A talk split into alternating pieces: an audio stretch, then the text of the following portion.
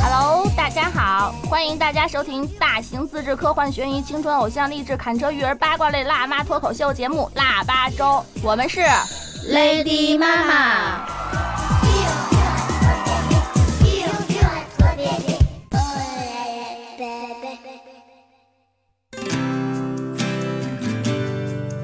我是每天都傻开心傻开心的童华，我是琳琳，我是体操冠军小欧。哎呦，真是会说自己呀、哎，其实我想问你们个问题啊，你们知道今年的奥运会在哪儿开吗？这还用问吗？玲玲不是才骑摩托车从那儿穿越回来吗？巴西。那个以我对童华的了解，她被称为圈中二姐。问这个问题，应该还是有其中的寓意的。对啊对啊，玲玲终于我 get 以为我以为是有奖品可以拿。啊，我觉得玲玲终于 get 到我的点了，就是一直有一个疑惑啊，因为都快到奥运会了嘛，特别对这个奥运冠军。就是觉得他们特别神秘，他们在比赛的时候就是特别为国争光呀这种。可是这个生活里呢，是不是特别神秘的那种？比如说你像以前的这种什么伏明霞嫁富好了，啊、别打岔，嗯，还有郭晶晶这样的，嫁也富好了。嫁不好了。哎，你看看你们关注的点吧。其实绕了这么大圈子，我就是想说，今天我们 Lady 妈妈邀请了一位奥运冠军来做客，给大家解密奥运冠军到底是什么样子呢？来，欢迎今天我们的嘉宾，奥运体操冠军，人称吊环王子，而且也是新晋奶爸的陈一冰。哇，特别欢迎，蓬荜生辉。各位听众，大家好，我是陈一冰，很高兴来到这里做客。哎，对了，小欧，我记得你好像开头你说你是体操，哎，练体操的对吗？，我也是练体操的。那今天遇到你偶像了，是的，是的，是的，我也是体操冠军，知道吗，同志们？哇，真的吗？我是四川省第四届青少年运动会 艺术体操冠军，你知道吗？这种定语特别长的，反而含金量特别低。像陈一冰先生是生这样，奥运，奥运冠前面的形容词只有俩字儿，奥运俩字儿，这含其他的一比就弱爆了。是的，是的。就是我特别好奇的，嗯，你这怎么就从小就从事了这个行业呢？嗯，其实我从小是因为这个体质比较弱，因为我是一个早产儿，就七个月就出生了，然后所以从小就是特别容易感冒发烧，特别容易生病，所以就呃就被爸妈送到这个体操队进行这个体操训练了。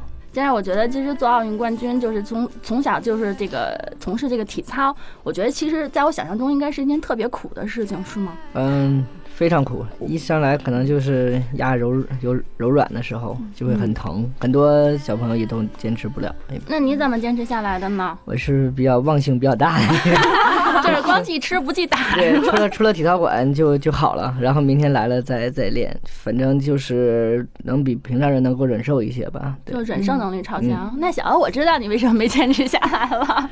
哦，我我我插一句啊，因为我小的时候是专门练游泳的。哇今天这个嘉宾太 对对对对，我也有一个好多好多定语的，但是是全国华北分区赛的冠军。然后我我在我印象当中，就是真的是练体操的，他那个小运动员受的苦，那是我们练其他的那个是比不了的。因为我们小的时候就是要练体能嘛，嗯练游泳要体能，体能去哪儿练？去体操馆练。因为在哦业余体校，哦，就是他们那个不看他们说，就是且不看他们一些基本功，然后他们每天练完了之后都要被教练掰腿，然后那个小朋友就在那个馆里头，哎鬼。哭狼嚎，鬼哭狼嚎，就是听得我们就是，哎呀，就是那个头皮这发麻是这是吗对对这是实景再现吗？这完全是我小时候的噩梦。我小时候曾经从体操馆里哭喊着救命跑出来，跑到大街上啊！反正在我小时候练习的时候比较就是。我觉得残忍一些，训练方式比较比较老一些，但是我觉得现在可能会好很多了。就不会像那种压一压使劲的把现在都是比较人性化人人性化，对，然后就是我觉得家长也都更心疼自己的孩子。那你我觉得的意思是说你爸 妈好狠？对我经常觉得我爸对妈很狠心。我觉得那个年代的家长对于这个孩子的管教模式，可能更多的是希望就是家教练越越管啊，或者是甚至是可能。对你打骂可能对你更是一种关心，就是打是亲那那那那个时候可能会有一这样这样的认同，所以教练嗯越、是惩罚你啊，或者越越越对你就比较严格，啊他们会觉得反而越好。就严师出高徒。对对现在来讲，可能每个人都希望自己的孩子能够就是，呃，更加的开心的成长，或者这样的，可能就会自我的个性会强一些。对，当时确实有过很恨的教练的这种状态。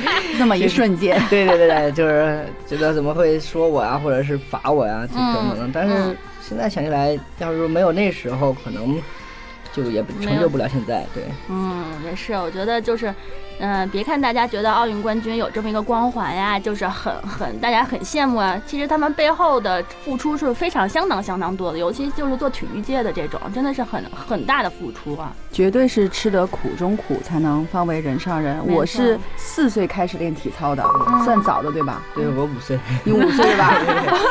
对然后我是早上五点半起来要跑早操，对，然后呢回到那个宿舍吃饭，然后上学，下午三点半又回到体操房练功，然后练得蓬头垢面了，然后又回到那个宿舍开始吃饭，晚上的作业，日复一日，年复一年，没有什么节假日了，我印象中。只有嗯周末有一天，周一到周六都在体校，然后星期天有一天能跟爸妈在一起。对，差不多。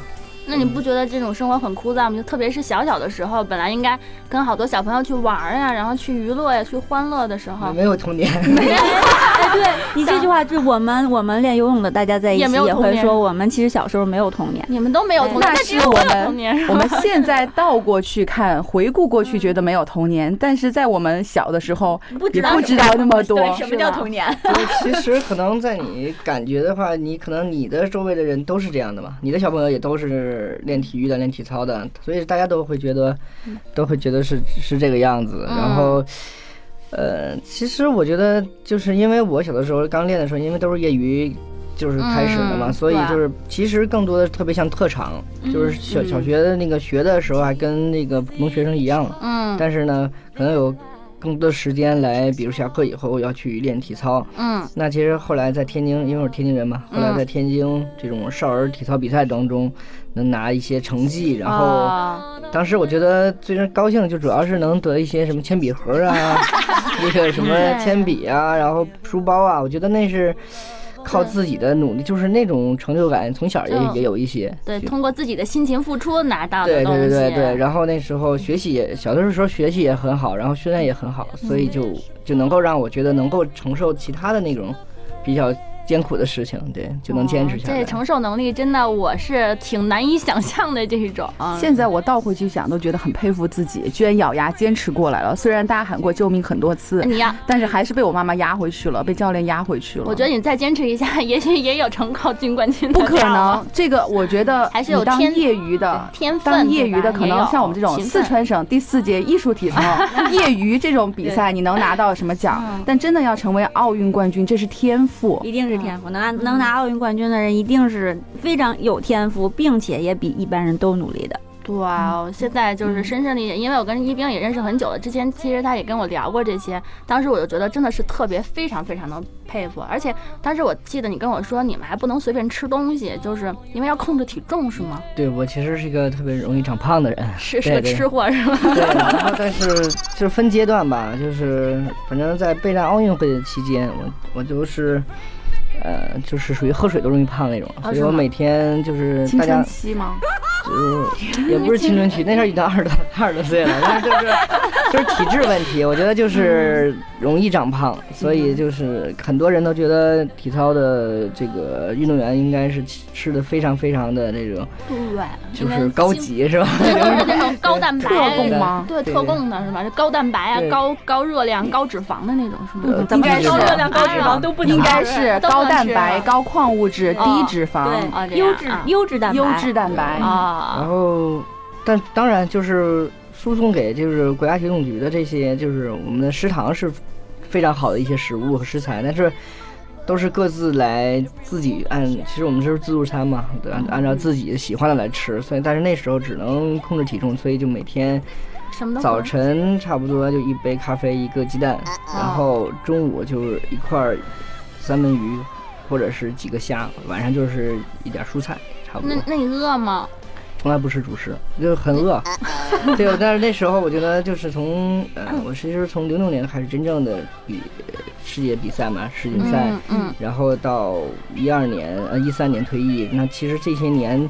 每到差不多一大半年的时间，都是这样的一个，就是叫菜单吧，状态就是就永远都是哦。保持我刚才说那样的。就这那种体重。其实刚吃这么一点也一样的完成大负荷量的啊，那个训训练，对吧？对，就是没有训练量是保持非常的强度的，没有晕倒过。没有晕倒过，就是其实就已经适应了，而且就是会，因为体操更复杂，我觉得就是你要自己这个器械，然后要对对摆动自己的身体，所以其实协调性，对，所以你要很很很稍微重一些，你的感觉就就会特别明显，然后。你所以你就要把自己的体重控制非常的精准，我几乎就是一当时就是最好的状态就是一百一十四到一百一十五，永远都是、嗯每天都是这样的一个一个体重。哦其实我觉得一斌刚才给我们提供了一份非常好的这个健康食谱，而且我想说，不是说那个什么四月不减肥，五月六月徒伤悲吗？哎所以大家不要怕吃的太少会晕倒。对，看来你看像一斌这样大负荷的这种体力的这种，然后还吃的这么少，对，所以说。还能拿奥运金对牌呢啊。所以咱们咱们辟谷一，咱们身上那么多脂肪，辟谷一个月估计也不会有事儿吧？回 忆对，我觉得应该不会有有问题，我还没见过有人饿死的。只有胖死的，对吧？对，这有胖死的。我其实特别想，还想问个问题，就是你在奥运，就是面对那么多的，就是全世界各地的这种，呃，特别优秀的选手，你你你上场的时候紧张吗？会怯场吗？哦，紧张啊，就是是不可能不紧张，因为你其实我觉得你你的对这个结果的渴望就越就越越看重，对那个结果越期待，你的紧张程度是对比的。就如果是我只是来参与，就是这成绩无无所谓嗯那其实你没有什么压力，因为你你都已经很开心了。那其实对于我来说，当时就是说必须要夺冠嘛，所以你只有那一个结果，所以你所有的嗯成嗯就是压力还有那种紧张程度都都是那样的嗯。然后就首先就是，呃，一般都会是转天决赛，今天晚上九点就开始躺床上，但是怎么也睡不着，不着然后手脚就是出汗，然后发麻，会那种。发麻也会这样啊。参加过这么多大就是的比赛之后，也还是会这样吗？会这样，只不过后来就是会会在这种情况下，这是一种就是呃怎么说呢？呃，心理调节来讲，就是你会适应，会快速嗯去调节，嗯然后你并哦且能够在心理上能够嗯认可这种状态。就是嗯很多的人会紧张，他会一直紧张到转天早晨起来，然后甚至到赛场。那其实你要说不紧张是不可能的。那一些新新的运动员都会这样，那或者是发生空白这种状态。那我其实。我知道这种，而且我也避免不了，但是我会让他就是紧张紧张，想一想，可能会胡思乱想，甚至就是会明天就会失败啊，或者是想一些呃动作可能不成功啊，但是想着想呢，慢慢的你会调自己去多想一些成功的一些动作的感觉，然后就睡着了。转天早上起来，甚至就如果今天晚上睡得特别晚，还是很紧张，整天早上起来你也会去调节，要让你。首先认可你昨天晚上一定是呃，就算我是现在这种状态，没有说睡得很好，但是我一定能比好。就是你会在任何情况下，慢慢的去调节到你最后在场上能够正常发挥的一个状态。那也就是说，紧张是每一场比赛都会的。对，不管你经历了多少比赛了之后，只是说久经沙场之后，你有练个，你有你有控制力去控制你的负面情绪，去调节了。对，是的，嗯就是因为每一场比赛每个动作都是崭新的，就是你即使是上一届奥运冠军，你到这一届，只要来年再比赛的时候，你也是重新开始，只不过嗯那个是是你之前成绩，所以你不可能把去年的状态带到今年，今年所有的都是重新开始，只要重新开始，然后你又对那结果非常的期待，所以对都会紧张。这个你要说不紧张，那除非就是你对你来说没有就没有没有压力这对种不紧张的话，其实就会不兴奋。对于运动员比赛来说，不兴奋也是很致命的。对，就是兴奋过度也不好，然后不兴奋兴奋也不不好好。对，你要调整到自己的就这个这个度对嗯手心出汗也不行吧？您是吊环哎，对，然后 然后没抓住是吧？会容易。对，就是反正就会兴奋到你觉得自己状态非常好的一种调节，这种嗯，那你当时为什么就是会选择这个吊环呢？我觉得这个好需要臂力啊，就这种。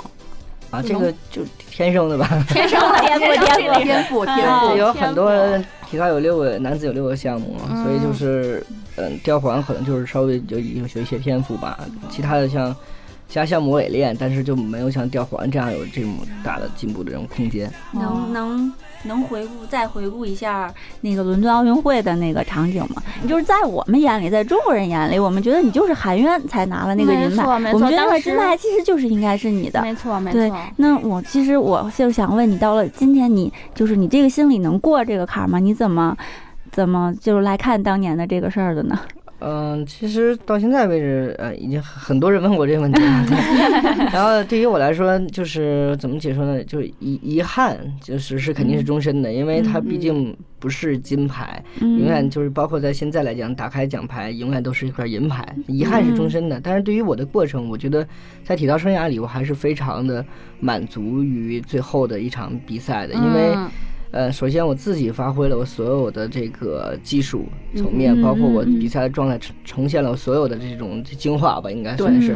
但是。但是最后的结果有很多的这个意想不到的事情，有可能会存在不公平，说存在其他问题。但是至少对于我自己的付出和努力，我都对得起所有的东东西，所以我嗯觉得我还是非常满意我当时的一个比赛的过程。对。在我们心里，对那块金牌也是你的，对在每个中国人的对心里那块金牌没错，就是你的我特别有印象，就是你定格在你的那个一个一个笑脸，虽然你是拿到了银牌，但你那个笑脸就让全中国人都记住了那一瞬间？当时，当时其实我脑子里比较空白。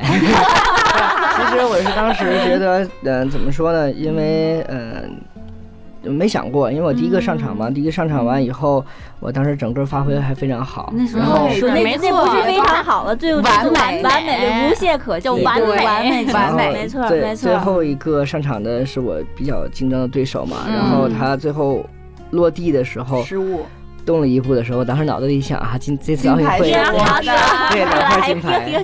对，然后就是两个脑子里开始想一会儿采访是说什么，但是结果就觉得分打的时间很长，我就当时有有一种预感，不祥的预感对，然后结果就就比我高零点一分，嗯，嗯，当时其实脑子当因为从来没有想过有这么一个画面，结果出现以后，当时空白，首先是空白，第二的感觉就是。呃，我应该去拥抱一下对手，然后拥抱这个能够接受现在一成，因为这个结果，我觉得我还是能够承受的，因为我觉得嗯过程，我很享受这个奥运会的这个，是包括我自己体操生涯的这种过程，嗯。所以我觉得，呃，这个微笑也是对于我体操生涯的一个一个诠释和肯定，对，嗯。嗯。他那个微笑永远留在了我们的心心中。里。对我认识一冰这么久，反正总是看他的笑笑笑嘻嘻的，然后一点都没有那种对，一点都没有那种奥运冠军的架子。因为我认识他的时候是有一次我们做采访，然后他说，哎，他是我们杂志的读者。我说那我们留个手机号吧，然后就这样认识了，然后就一直在联系啊什么之类的，一点没有架子，让我觉得特别、嗯特别接地气。对对对，没错。因为你知道我们这个天团叫 Lady 妈妈，您现在是奶爸了，对吧？对对对其实我是接着我们两个都还包括玲玲共有的一个运动生涯，嗯我特别好奇啊，您会再让你的孩子有这样的一个竞技运动或竞技项目去学吗？这也是我一进门的时候就想问的这个。对对对，你舍得吗？这这是我列在最后的问题。其实我说，嗯、我觉得体育对于现在的孩子教育，我觉得体育教育是不可或缺的，因为，呃，你从书本上看到困难这两个一个词，或者看到这个坚持，或者看到超越，其实它的字体的这种呈现远不如。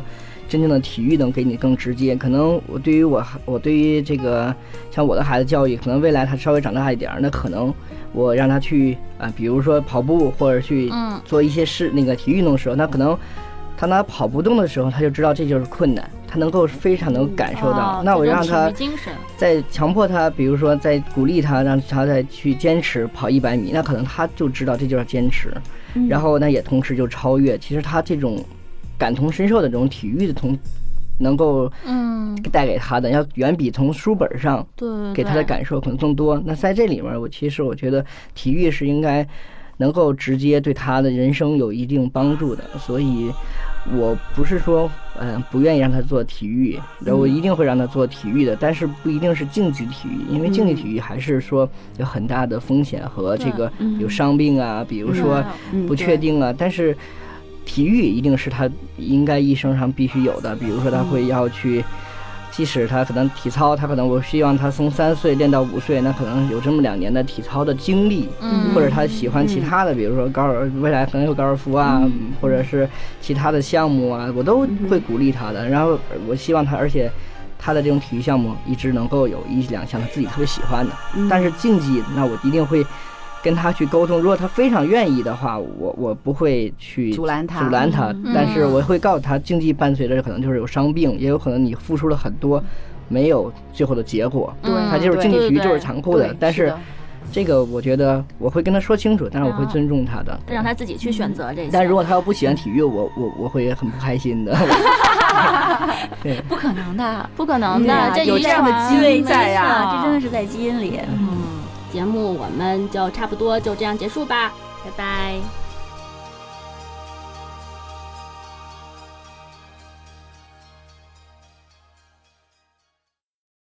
C'est dur, dur être bébé.